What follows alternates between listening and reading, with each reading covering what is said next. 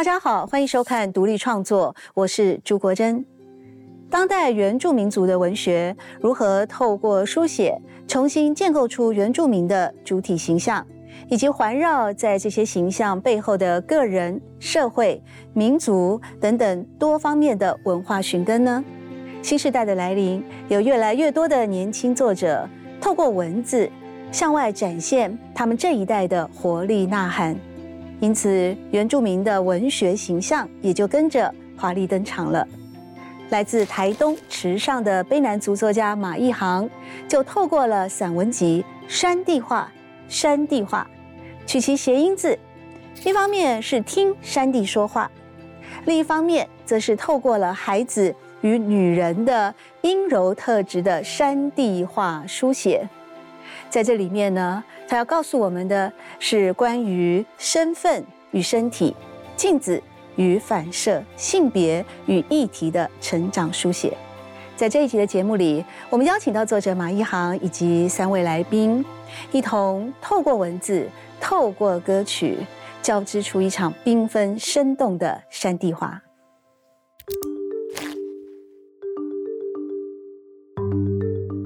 镭射只是爱镭射而已，但是就是 加上了一个动词为爱镭射，好像听起来比较伟大。对啊，就听起来超级神圣的。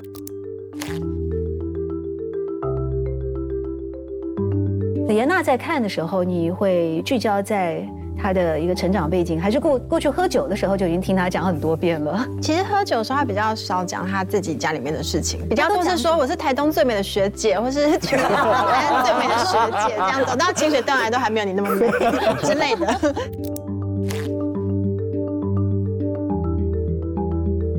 情侣之间因为很亲密，然后有时候会拿，就像我的伴侣会叫我三弟人。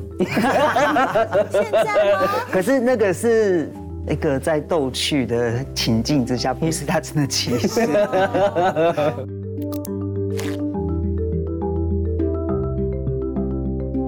非洲大瓜牛跟塔香螺肉有什么不一样？我一直以为那个都是装在罐头里面的东西。那你那个误解大了，那是活生生的，像是鲍鱼罐头啊、熔螺罐头，还有一个是螺肉罐头。他一定是都市小孩，对不对？对。一个人吃草的时候。不知道自己比较像动物还是植物。如今偶尔，我还是会揉碎陌生的叶片，像满足过去并未成为他物的余念。这集的独立创作有一种同乐会的感觉哦，因为在座的各位呢都是八零以后的青年创作者，而且也都是马一航的好朋友。听说你们也经常相聚，也都凡事都玩在一起哦。那马一航，你在那个二零二零年哦，《山地画山地画》这本书得到 Open Book 年度好书奖的时候，你曾经上台去致辞，你说希望能够让这本书向全世界唱歌。而且你在发表得奖感言的时候也提到关于身份与记忆，你认为它是好像在卡拉 OK 包厢里面要唱的第一首歌。那你现在机会来了，今天这一集节目，首先第一首歌你要点唱什么？我要先点唱把奈的《流浪记》。怎么唱？呃，它的前面有一首这个传唱在啊部落跟都市的这个民谣嘛，《流浪到台北》。我的爸爸妈妈叫我去流浪，一边走一边掉眼泪。流浪到哪里？流浪到台北，找不到我的心上人，我的心里很难过。找不到我的爱人，哇！我就这样搞，还要接下去哦？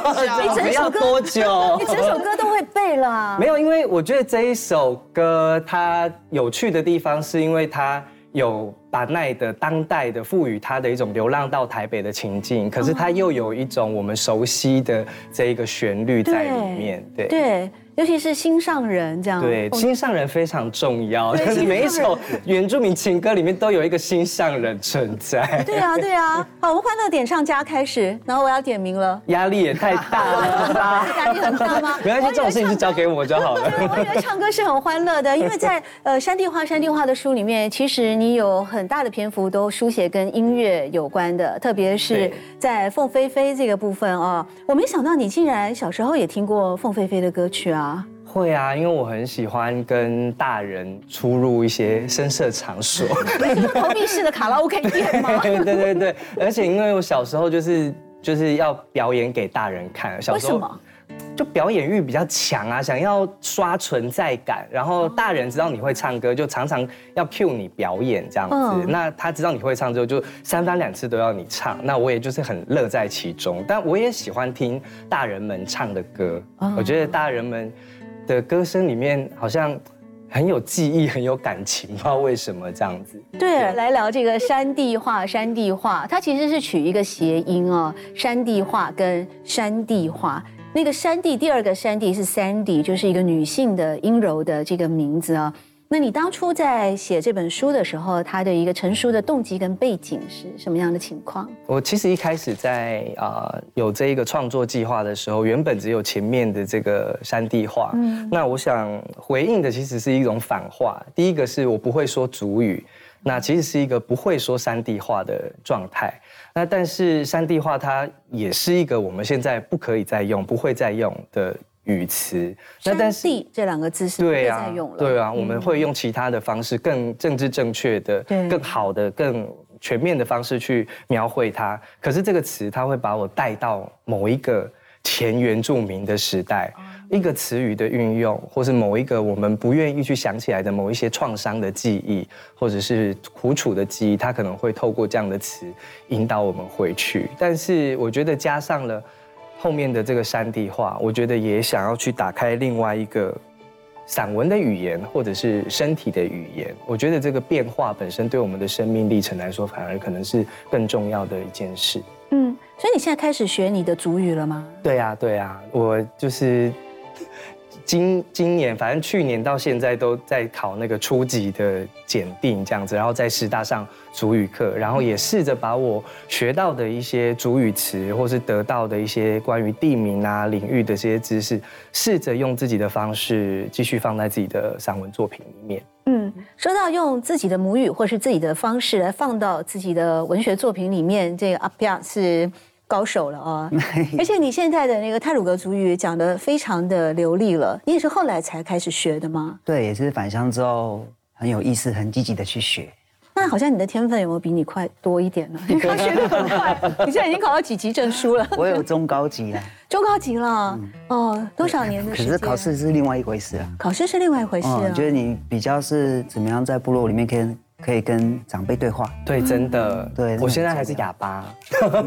那怎么办？用用中文来说话，还是对啊，对啊，就是就是对，但是长辈会很热情，他们知道你有在学，然后会试着要要听你讲，那你就是很努力的挤出几个字，但是他们就会很高兴，就觉得说，哎，这个孩子他有在学，愿意在学这样子。那严娜，你怎么看这个山地话？山地话，你作为我们马一航的好朋友，嗯嗯，那又是闺蜜，这么说吧？对闺蜜酒友，酒友啊？呃，对啊，就是酒后逢知己啊，然后反正就是什么真心话都会出来。吐真言的吐真言的意思蛮多的、哦。现在就来吐真 吐真言吗？就是我们是常常会在就家里面客厅，因为比较穷，所以就自己买一些 seven 的酒来喝这样。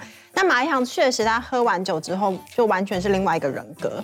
就他会呈现出一种自由自在的灵魂，随时就是羽毛拍一拍就要起飞，其实蛮像他山地话里面运用那些词语的一种风格。那我觉得其实散文就是其实因为上课的时候我我我很就是很喜欢教它里面走险这一篇，因为它山地画这本散文其实它难的地方是那个技术看得出来它是非常精雕细琢的，然后结构也是。喜欢写散文的人都会想要研究去拆解它，但有一个东西怎么样都学不来的，就是马姐本人的幽默感。一个风采的感觉一个风韵犹存的部巨星的态分。度吗？对，那我觉得那个其实就像是一种普普通通的危险，就是好像只是在走一个普通的小径，但到处都有老虎暗伏，可是那个老虎其实是马一航他本人透过技术创造出来的。那那个技术其实就是像他刚刚说，他是一个后来才慢慢找语言的一个原住民部落青年，到他都市生活非常久，所以那个找字的过程常会出错，所以那个错呃词语的错字，我觉得是这一本呃山地化的山地化散文非常难取代的一个珍贵的特质。那正是因为那那些不小心写写错的字，比如说有一篇呃，应该也是走险吧，就是他描述那个大的大象溜滑梯下面有中柱嘛，那很多小孩子因为那时候很喜欢学大人说话，我们一定要骂脏话，就是跨越那个禁忌的界限，就觉得说，哎，我今天就是大人了，所以那个鸡嗯毛，哎，帮我逼掉一下，那个嗯就写错字这样，那那个错，我觉得就是有它带来一种呃，把字的形状跟字的音还有字的意义。彼此之间紧密的关系松开的那个效用。那因为后来我听马一航上一个 podcast，就是我我看他就是用这些错字的错误或是字的挪用，通常会想到说啊这个后现代戏耍有没有，或是想到酷儿。那因为马一航上那个 podcast 的那个主持人，他就说，哎，我觉得看汉人就是在看那个错字的运用。好像都没有看到点哎，他说他看到那个鸡乌毛写错的那个那个部分，他在床上大笑十分钟不止，就泪流满面，因为他想到是部落里面常常会看到，就是墙墙上写一些禁忌的字，那也都是写错，那反而是大人去写的。我想，哎，对，那个身为一个没有部落经验的读者就不会读到这一面。那我想，因为就是这样，他创造了一个非常大的奇异性，那这个就是他语言很有弹性的部分，我非常喜欢。嗯嗯。部落里面的墙上经常写着错误文字的标语吗？蛮长的。我本来还想说，不要不要离到那么部落，我们池上的人很爱涂鸦。那你们是涂鸦，是色彩也有一些这种类似谐音或颠覆的美学吗？哦，我记得我有一次搭公车的时候，然后在公车上也有人用立可白，然后写。Energy 不能亡，我就觉得哇，太棒了！五六不能亡，对，因为我觉得那个是一个另类的。用文字表达自己的方式，而且很有生命力，这样子。对，如果是我自己来写的话，我就会写说四大天王不能亡。对，就以这么说来说。四大天王没有来，在你的书里面还特别有一篇文章啊。对对对。所以像是这种影视作品，或者是一些影视的名人，对你来说，也是在你台东池上的成年的童年的过程当中的一些算养分吗？呃，我觉得比较像是一个密室，或者是一个出口。一方面，这一些偶像明星哦，或者是相关的杂志，它可能可以把你带到一个你现实生活中空间接触不到的地方。但另外一方面，它好像又秘密的包裹住你某一些你说不出口的那一种爱恋的欲望。哦，那博玉应该是我们这边的呃偶像明星了吗？你是木楼合唱团的歌者呃，那你在？经常会有一些像这种演出的表演活动吗？那你你怎么来看待一个偶像啊？特别说现在我们呢，马一航呢，透过这本书啊，也受到了非常多的年轻读者的欢迎。然后这里面讲到了许多像山地情歌对于他的很重要的意义。那你在过去的表演的歌单里面，你也会选择一些像是原住民的情歌，或者是像一开始马一航所唱的那个心上人之类的歌曲吗？嗯。我觉得是一个蛮不一样的体验，就是呃，当我跟马一航回部落的时候，呃，亲戚朋友啊很喜欢就会呃带着大家去卡拉 OK，感觉好像是呃是一种社交或者说一种呃款待宾客的一种呃方式，但是他们听到我是合唱团员的时候，就会很很怂恿我说啊，那你来唱一首歌，唱一首歌。那这时候其实就出现一种尴尬，那尴尬的是呃。对于合唱合唱的表演形式，跟对于卡拉 OK 的表演形式里面，其实有一个很大的落差。然后大家对呃声音的想象也非常不一样。比如说卡拉 OK 它是用麦克风的，所以它呃让空间呃声音充满空间的方式，跟合唱团它是直接用清唱的方式是完全不一样的。那你后来还是会拿起麦克风唱歌吗？当大家都非常想要、渴望听到你的歌声的时候，我通常是不太会。他们后来也不太勉强我，因为因为我觉得效果蛮尴尬的。我努力的邀为长辈们添菜、斟酒，当一个小时的巴嘎龙爱。大家笑，我试着不去分辨笑声是什么，努力听豚铃的声音。我喜欢豚铃的声音，它跟着我的身体。我去洗手，它轻轻响。我动作不是很协调的倒酒，它重重响。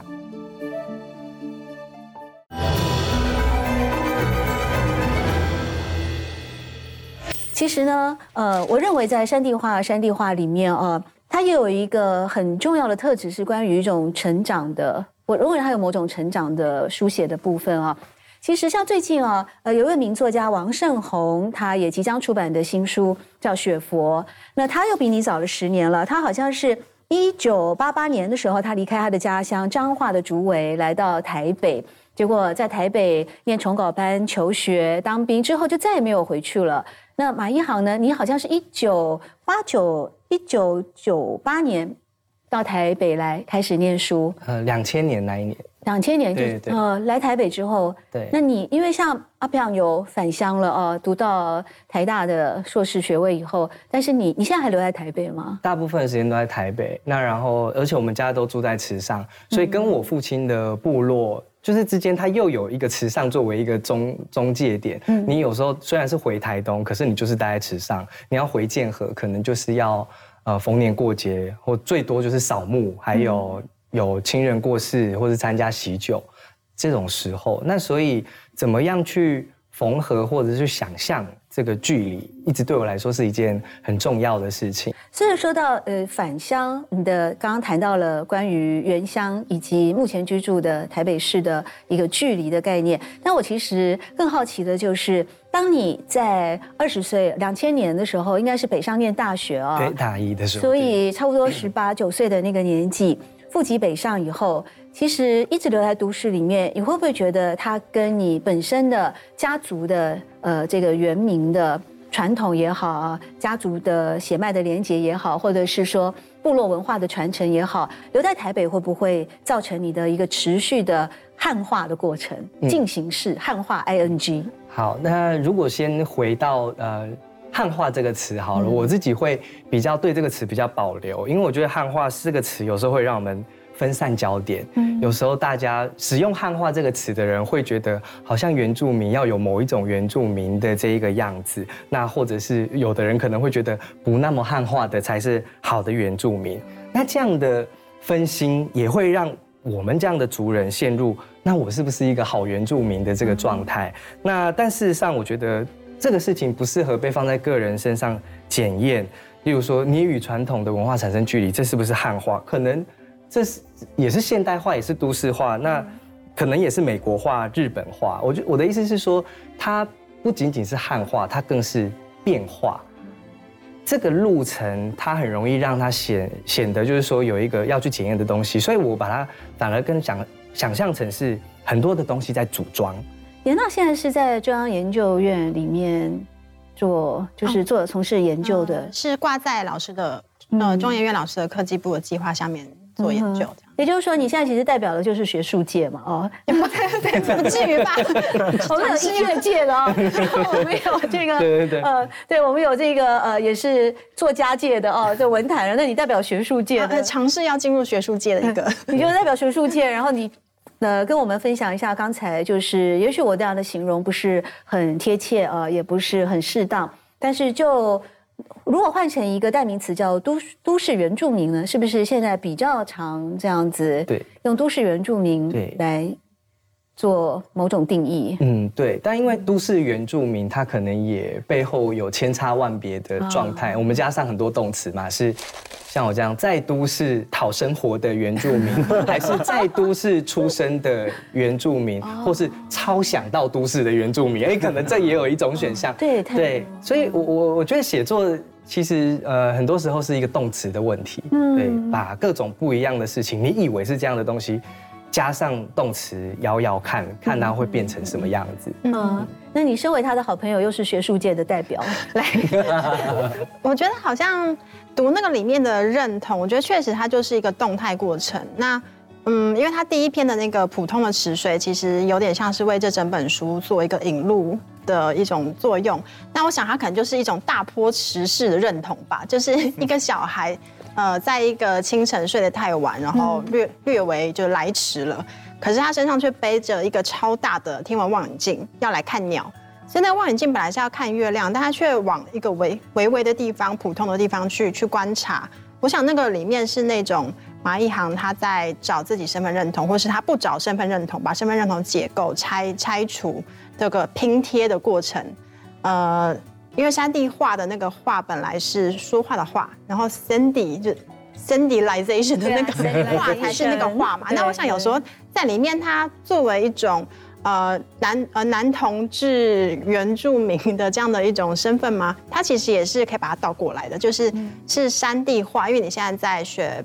卑南语，那这个是前卑南语时期的一个遗迹，这样子。对，那另外你用一种比较阴柔的语言去说说它，因为本来如果从那个细软，它也许是一种像是更接近它的那个中国古典文学的中文系的养分。嗯，比如说它是一种，比如说门眼黄昏无际留春住的这种概念，比较在一种呃华丽的语言后面呈呈现出一种。苍凉感的话，那山地画这本可能就是直接破门而出，就地风骚的部分。就地风骚，但是就地风骚里面有一种就是羞耻，就是你会把那个望远镜对准你自己的羞耻，再看得更深一点。那那个羞耻正好也是表现出不同身份认同之间那个板块的这种错位的这种摩擦力。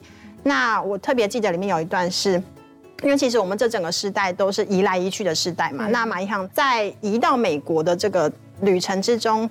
呃，因为在跟一个中国的朋友 交往的过程之中，他被突然之间被异国化了，被异国风情化了。那那个被那种被动的方式，这之间产生的裂缝，就是他一边想说，哎，突然之间，这那个对方叫我说，哎，我现在我现在是抱着一个小外国人，因为你是一个原住民，所以那中间常常是夹枪带棍，带着理论来到了现场，可是那个理论。往往是走在身体后面，你身体会先感觉到那个冲击，感觉到哎，我到底应该要怎么去辨认现在这个复杂的感受？其实那也像是写在呃大象下下面的那个柱子上面的错字，就是你是先有情绪，先觉得愤怒，先想要骂脏话，之后你才去找字把那个呃情绪描写出来。我想这个中间的错位，应该就是你试着在里面想要。呈现出那种动态的过程吧。好棒哦，严老师，我在上你的课了。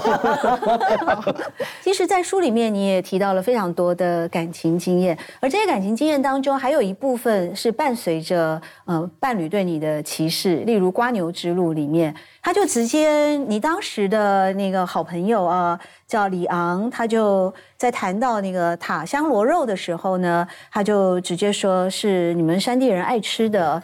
是真的，那个一字一句就是这样子讲的吗？是什么年代还会用山地人爱吃的这样子的语汇？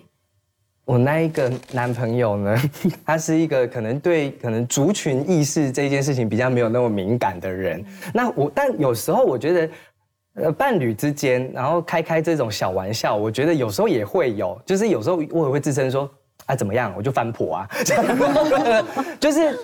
他当然跟我们日常生活的这种政治语言的运用跟谨慎比较不一样。有时候就是说，在日常生活里面，你当然还允许有一种自我解嘲的这一种空间。好，那然后我觉得每个人的这种相处状况都不太一样。可是当那个瓜牛这一件事情出现的时候，我觉得，呃，我倒不是要去讲说啊，他用这个词深深的刺伤了我。那里面还包含对瓜牛，乃至于我可能整个人的来。路，或甚至我心情里面蕴含的某一些伤痕，所知无多。我我我觉得这对我来说，呃，就是一件一直不断在攀爬的事情。你真的好有联想力哦！就一段对话，然后就会想到瓜牛的慢行，瓜牛的难以取得，甚至在瓜牛生态学，我知道在部落里面。它一定都是在大雨过后才会有，对，而且它要在非常干净的土地，对，而且很搞刚，要做瓜牛没有那么简单，是。要花很长的时间，花很长的时间。在你的感情经验里面，也有发生过类似刚才马一航的，有啊，他刚刚讲的那个就是情侣之间因为很亲密，然后有时候会拿，就像我的伴侣会叫我三弟人，现在吗？可是那个是。一个在逗趣的情境之下，不是他真的歧视。有这么多的丰富的感情经验啊，在这本书里面也有提到。我我印象最深的就是呢，呃，马一航，你为了爱啊，还会去接受医美耶。对啊，最近都太久没打了。对，所以也为了这样的一个事情，那时候就是在其中的一篇啊写给跟谢丽之间叫玩夫的这篇文章里面，呃，当时就是写到，因为呃好朋友谢丽小你十二岁，所以就会让你感觉到在某时候外形上什么的，就想要去追上。那种青春的一种平衡，就没想到谢丽，也就是我们现在就在座的，对我们第一次请到这个书中的人物上场。对，你说严娜，你是哪一个代名啊？你在里面在里面，可能瓜牛吧，这样演的多汁这样。对，那那时候，所以他就是真的去镭射，然后你也就接受这样的为爱镭射的结果。他原本就就会去做这种小手雷雷镭射只是爱镭射而已，但是就是 加上了一个动词为爱镭射，好像听起来比较伟大。对啊，这听起来超级神圣的。但其实跟瓜牛的问题其实蛮像，因为我原本其实是在都市长大的小孩子，其实塔香螺肉在热炒店多少有吃过，但是是跟他到了部落，我第一次才知道原来他是非洲大瓜牛。嗯，然后我的反应就是。不是歧视，但是我震惊，就是好像打开了一个新的宇宙。我不知道原来跟跟我相处这么二十几年、三十几年的东西，原来它是另外一个东西。就是非洲大瓜牛跟塔香螺肉有什么不一样？我一直以为那个都是装在罐头里面的东西。那你那个误解大了，我以为活生生的，像是鲍鱼罐头啊、熔螺罐头，还有的是螺肉罐头。他一定是都市小孩，对不对？对。第一次知道那个瓜牛原来就是。螺肉其实让我也想到，就是三 D 画里面，呃，就是关于扮扮女装啊，或是有一些其他的不同的，像刚刚说打镭射，其实都是同样一个人，但是他其实有不同的状态。那你会遇到这个状态的时候，你有时候会惊惊讶，有时候有不一样的反应。但是其实，呃，就是像马一航刚刚提到的变化一样，他。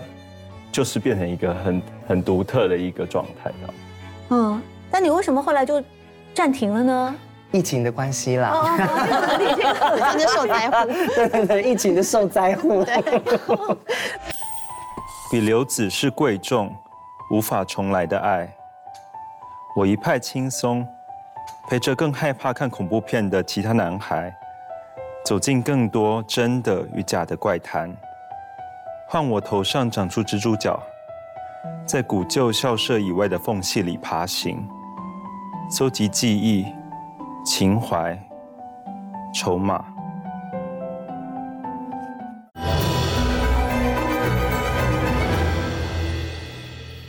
很多的时间，就是你到台北念大学以前，都是在台东池上还有建和部落，所以在这样的一个好山好水的地方，有带给你呃创作上的养分吗？先说结论，我以前不喜欢大自然。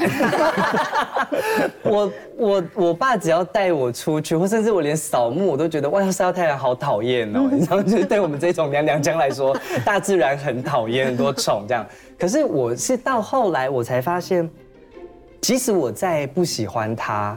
它还是附着在我的身体里面。我我看起来不太不太喜欢晒太阳，可是我小时候也很爱去水沟玩水。那在一些看起来好像是生态的这种探索之内，我好像还是找得到我自己的这个乐趣。就是喜欢，可能它同样是一件很漫长、很复杂的事情吧。就是自然对我来说，它可能有时候没有那么自然而然。它可能也跟都市、也跟原住民，或甚至是同志身份一样。那很多。但你后天才喜欢上的东西，不代表你你就不喜欢它。我到现在也还是会逼自己去爬山啊，为爱爬山。就是想说，年纪大了也是应该要运动一下，促进新陈代谢。应该为爱飙高音啊！哦，合唱团的 杜兰朵公主的 Vincello。他以前也是合唱团，高中。对，我以前在花莲高中是花中合唱团的。哦，那再来一首吗？先不要。台东池上啊，其实以前呢，我常常坐火车经过，它就是一个非常宁静优美的小镇，然后有很好的池上米，有广阔绿荫的水道。但近几年它因为呃京城武术，因为博朗大道，突然间变成了一个网红的景点。当然还有云门舞集在那边的演出啊，许多的艺文活动。那你的家乡如今变成了一个网红打卡的景点，你再重新认识它，会不会也有一些嗯新的想法？呃，其实像严娜刚刚有提到的，普通的池水就在呃回回应或呼应，在我心里面池上变化的这一个事情啊，就是说大家看到池上现在哇是一个安内哦，可是在我小时候，池上大坡池它也是有丑的时候哦，那或者是说整治不那么完善的时候，那可是我觉得人也是这样嘛，我们总是会有。自己不那么满意的时候，但不代表它不存在。它即使今天普普通通的，我还是爱它。那它今天是普普通通的一片池水，它不需要是打卡景点，不需要是网红照片里面那么美。我跟他还是有我自己的私人的记忆。那呃，回到身份上，呃，就是各种的身份，如是原住民身份、呃，同志身份、台东身份，呃，他们也有他。令人骄傲之处，哈，那令人爱护，想要去护卫他的这种冲动，但是他也有最普通不过、最日常不过，你必须去捍卫的问题。嗯，那我我不知道你第一次到池上来的时候，其实我蛮常去池上，就像就是就像呃主持人刚刚提到说，池上其实以整个台东来讲，反而是一个好像我们很常，甚至比台中市还常去的一个地方，所以。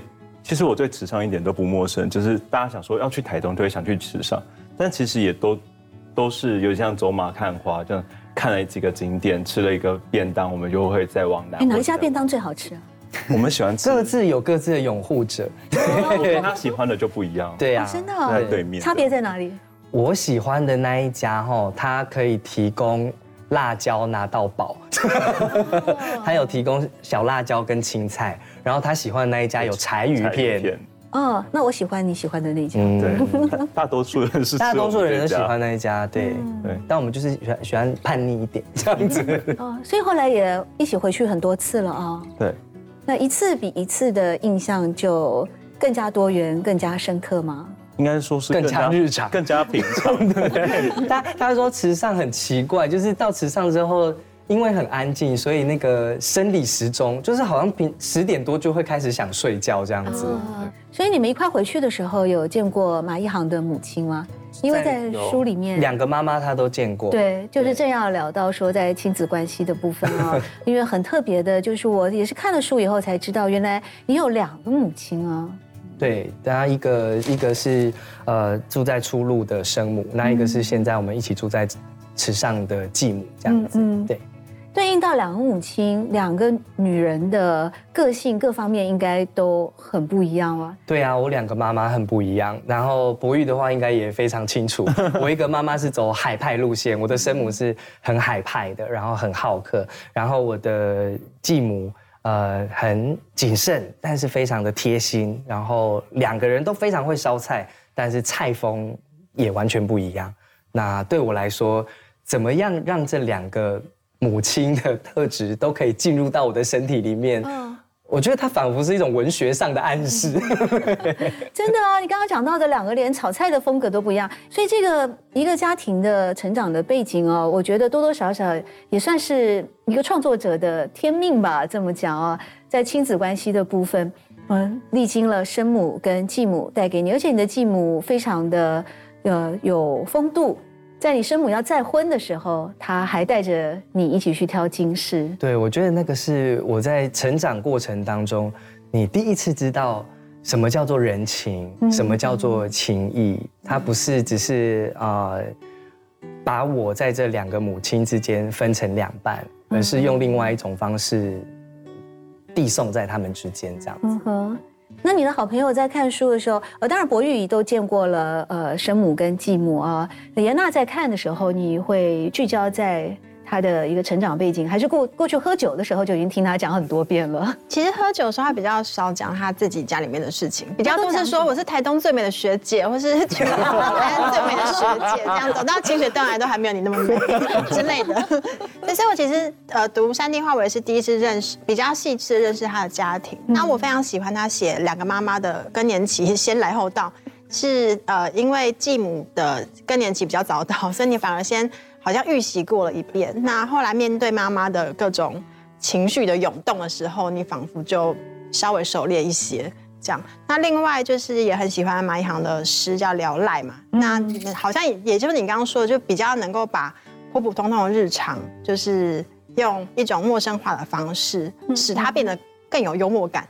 但那个幽默背后又是呃一个一个儿子，呃跟妈妈之间的那种断差，试图要追赶，但同时又在原地觉得哦，好啦，我有点懒了，大概就是这样子。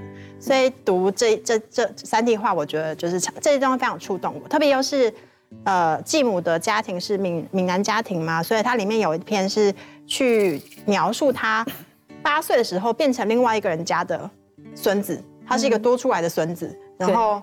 要第二个外公，对对，第二个外公，所以是复数的外公，复数的妈妈。但同时，那个复数的外公是用台语跟他说话。那这个时候突然觉得，哎，文化冲击来了，就你怎么办？我是这个家的人吗？我到底是谁？那个试图要进入的过程，我觉得也是他这里面在说那个动态啊，然后形形色色啊，不是堂堂正正啊。这个是我觉得那个多呃，张玉炫在序里面写的多多元，我觉得在也表现在家庭之中。我觉得这个就也是很打动我这样。所以张玉宪在写信的时候，呃，写推荐序的时候，也有提到说，这是一个二十一世纪台湾文学工作者的绅士温柔揭秘啊。那你绅士温柔，所以你在这部作品之前，并没有那么全面性而且深刻的提到自己的呃家庭的故事吗？嗯，对，因为呃，其中一个原因当然是因为我第一部作品是诗集《细软》，而且谈的是比较多内在的私密的情感经验。那但是在山地画。当中有一件小事情是，我小时候因为是啊离异重组的家庭，那我的姑姑很爱护我，也就是说，在可能以前的这种时代里面，你你你如果这个家庭的背景可能会让你这个孩子受一点异样的看待，我姑姑总是跟我说，哎，你不可以把这件事情随口就挂在嘴巴旁边这样子。会怎么样？他可能他可能会觉得人家会。会去重新检视你，或者是说特别对待你，或去特别关注你，你的继母对你好不好？然后或者是去探索你家庭里面的隐私。我觉得种种的原因，但是他不会跟小孩子那么多，他只要跟你说，你不要随便把你爸爸离过婚这件事情挂在嘴边。那我好像就被下了一个封印，就是这件事是不能说、不能谈论。然后我已经长到四十岁了，我姑也没有跟我说哪一天开始可以说，就是有一种自行解禁的感觉。但是这一个不能说的这种保护或者是封印，让书写家庭这件事情变得一变得是一件很艰难的事情。嗯，就是我要用很长的方式跟时间去找到一个我觉得现在可以说的状态，而且还有很多还没有说出来。伍德夫在某个访谈说：“贝纳语的世界里，人在世界上的旅程，不过是一个被放置的状态，他没有目的的把你放在世界上的。”我竖起羽毛。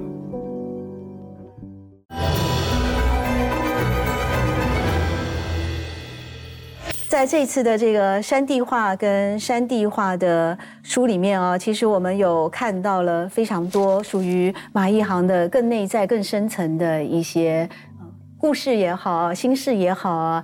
啊，不管你是透过了错字的语言或文字，还是嗯很多动物的隐喻啊，来把它做了一个完整的表达。其实还有很多部分也会让人读的时候很心疼的。例如说你在呃这样的成长的过程里面，个人的一个性别的认同啊，或者是说亲子关系这部分是很健康的啦。除了姑姑啊有给你施一个咒语哦，说为了怕你受伤害，叫你不要讲。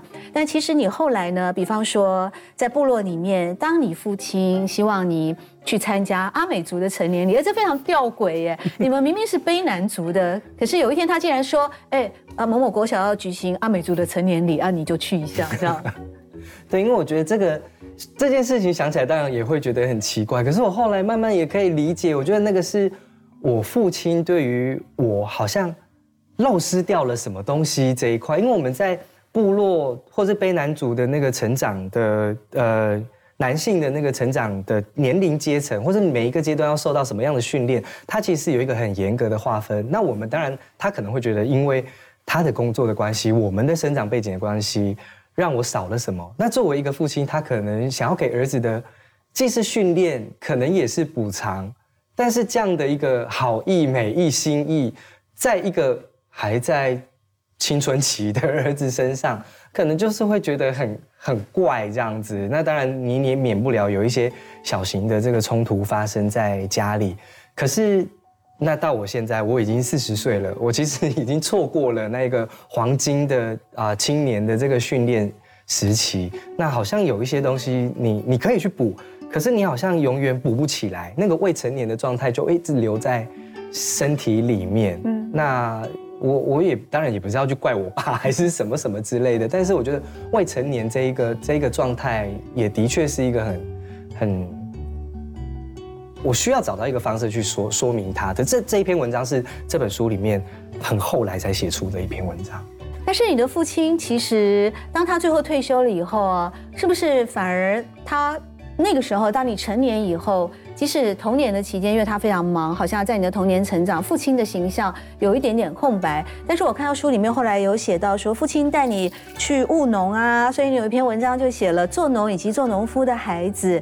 呃，你用了秧苗来作为你跟你父亲之间的一种关系的隐喻。然后你提到秧苗插进去，随着指头又浮了起来，脚也摆不稳，步子移来移去，把把平了地，踏得高高低低，拾下去的秧苗就更不服帖了。我觉得这个秧苗在一个。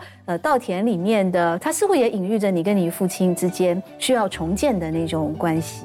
对，而且我就是一个很丢脸，我连稻田里面送饭给我爸，我都会迷路，然后还会在田里面是几甲呀？没有，只是因为那个是，就是因为那个田不大，嗯，它是散落在池上的众多农田当中比较小块的田，然后而且你又，我爸是退休之后他才开始务农的这样子，对，那但我就觉得说，哎，那。作为一个农家子，连去田里面都会迷路这一件事情，我觉得仿佛也给我给了我一些暗示，这样子。对，他这样不会迷路了吧？不会，不会。他在看到的时候，一定说这什么意思？你们要不要整并一下你们的田地？将来可以一个带一个哦。今天真的很开心，能够听到各位都是马一航的好朋友，而且也都是在从事创作，都有创作哎。包括博玉，你要出新书了。所以新书名字想好了吗？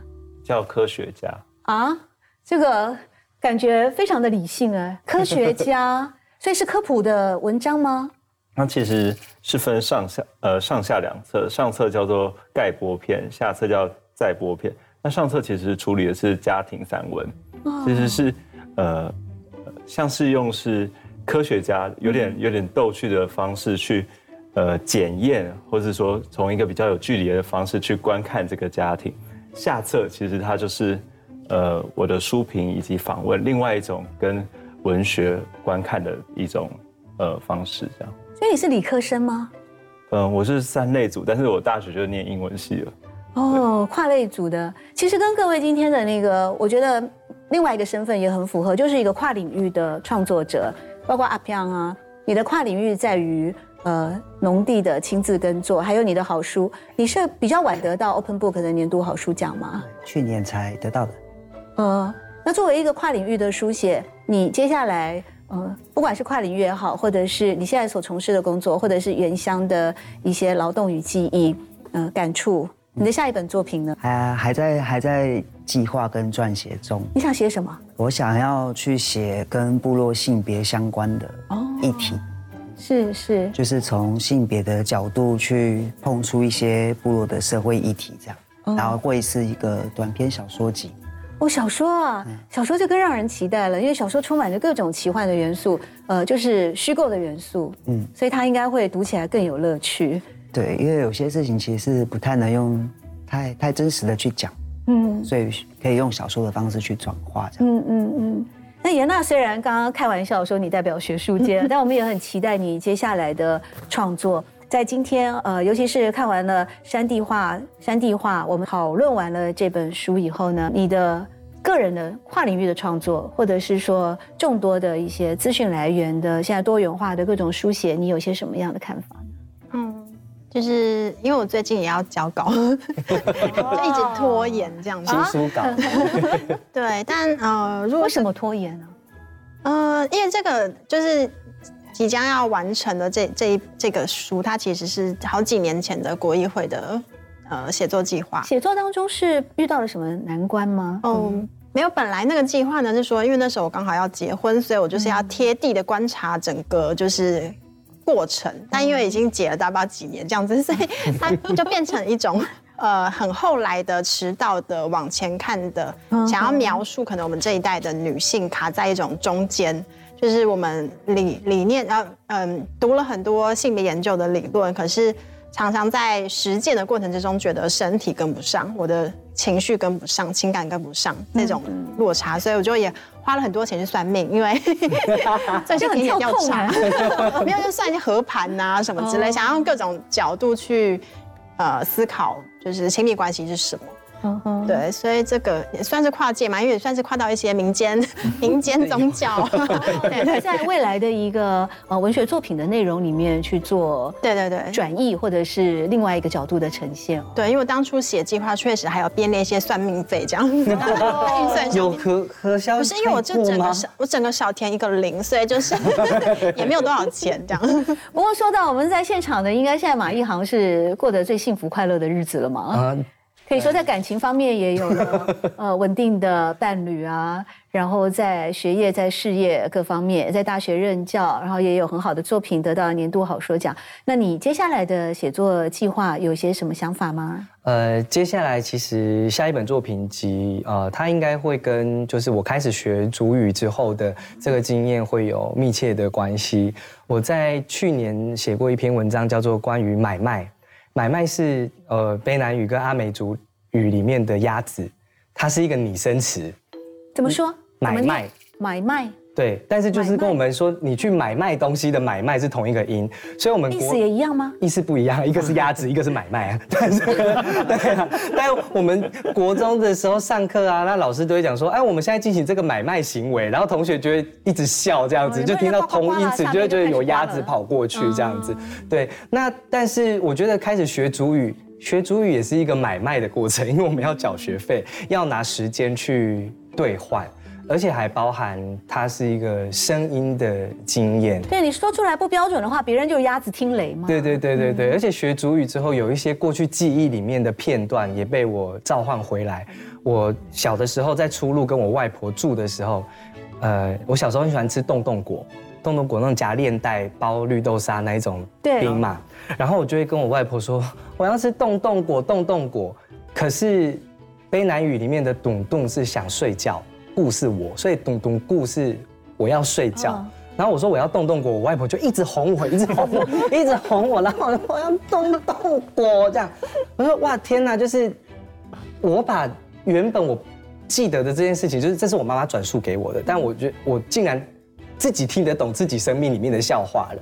那我觉得语言这一件事情是写作的人都很在意的一件事情，可是它会给你带来什么样的状态跟变换？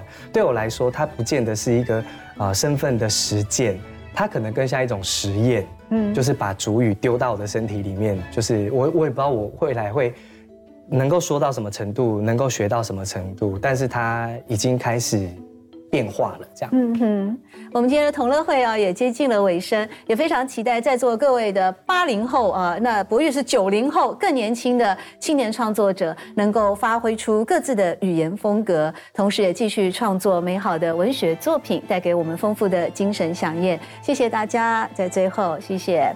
嗯，我们如果可以喝水了，我发现，哎，我真的发现你们哦，这些八零后的人，你比我们那些哦六零后的人还要拘谨哎。我们之前有几次，我们这个下午那一场，你看小伟老师就呃很活泼嘛。对呀、很活泼。我们有一次聊一个主题哦，后来不小心触动了那个作者的嗯母丧、母亲过世的过程，然后后来现场大家都哭成一团，真的啊，因为这大家都想到了过去世事的，所以我就觉得你们是把这个当金马奖颁奖典礼 偶像包袱啦，偶像包袱。来了，偶包，偶包，原来是偶包。国语有偶包，我比较没有。你没有偶包，你台东最美，你没有偶包。你台东，你你说你台东最美，谁敢站出来？